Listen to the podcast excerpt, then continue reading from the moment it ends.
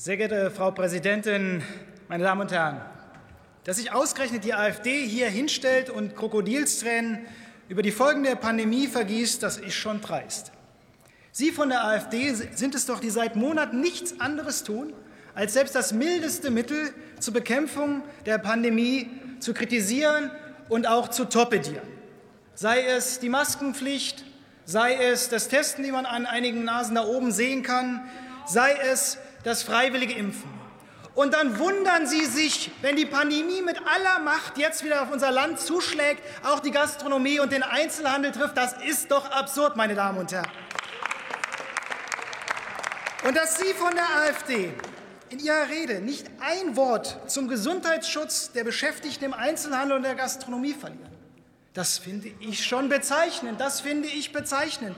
Und das zeigt nur einmal wieder sehr deutlich, dass Sie alles sind, aber nicht die Vertreterinnen und Vertreter der kleinen Leute, der Verkäuferinnen und der Leute, die in der Gastronomie arbeiten, meine Damen und Herren. Das war heute wieder sehr entlarvend. Jetzt aber zur Bundesregierung.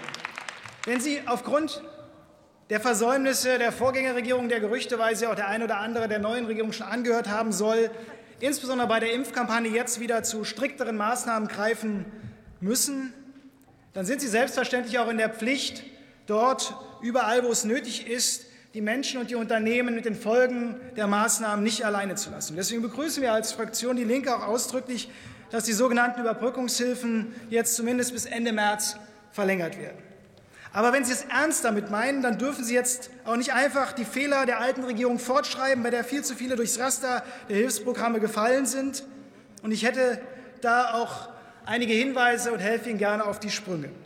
Erstens, warum halten Sie weiter krampfhaft daran fest, dass ein Unternehmen einen Umsatzausfall von mindestens 30 Prozent haben muss, um überhaupt Unterstützung zu halten? Wir wissen doch gerade im Einzelhandel, wo der Umsatzeinbußen von 20 bis 25 Prozent haben, dass Unternehmen genau deswegen durchs Raster fallen. Ich finde, da müssen Sie dringend nacharbeiten.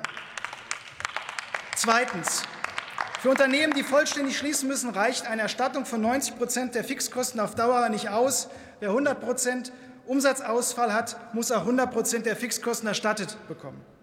Das haben, jetzt hätten auch die Kolleginnen und Kollegen von den Grünen äh, mitklatschen können, das haben Sie nämlich wortwörtlich in dem Antrag Anfang des Jahres so geschrieben. Und ich glaube, es war niemand Geringeres als die geschätzte Kollegin Tröge, die als Fraktionsvorsitzende das hier auch vorgetragen hat.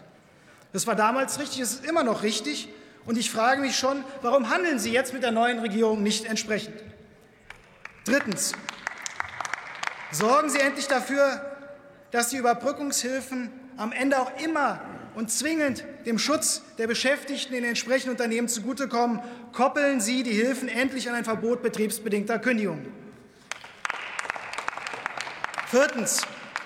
Noch immer haben kleine Selbstständige, die mindestens einen Mitarbeiter, eine Mitarbeiterin haben, nicht die Möglichkeit, bei den Überbrückungshilfen auch Mittel für die eigene Existenzsicherung zu beantragen und werden stattdessen direkt auf Hartz IV verwiesen.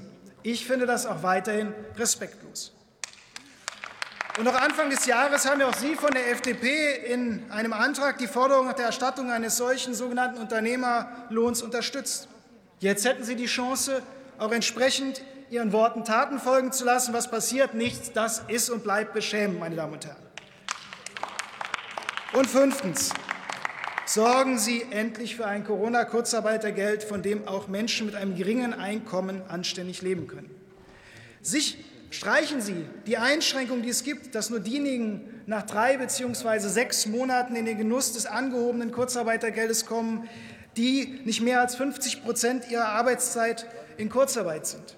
Erhöhen Sie das Kurzarbeitergeld endlich ab dem ersten Monat auf 90 Prozent des normalen Nettos und führen Sie ein armutsfestes Mindestkurzarbeitergeld ein. Gerade die Beschäftigten in der Gastronomie, gerade die Beschäftigten im Einzelhandel haben häufig Niedriglöhne. Sie sind auf ein erhöhtes Kurzarbeitergeld dringend angewiesen, meine Damen und Herren.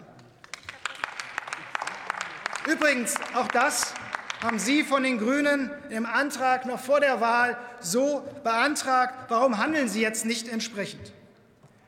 Meine Damen und Herren von der Ampelkoalition, ich sage Ihnen, wenn Sie es wirklich ernst meinen mit einem Neustart, dann müssen Sie an den genannten Stellen handeln. Dann dürfen Sie in dieser Krise tatsächlich niemanden mehr im Regen stehen lassen. Wir als Fraktion Die Linke werden nicht ruhen und Sie auch weiterhin überall, wo es nötig ist, daran erinnern, dass Sie hier handeln müssen. Vielen Dank.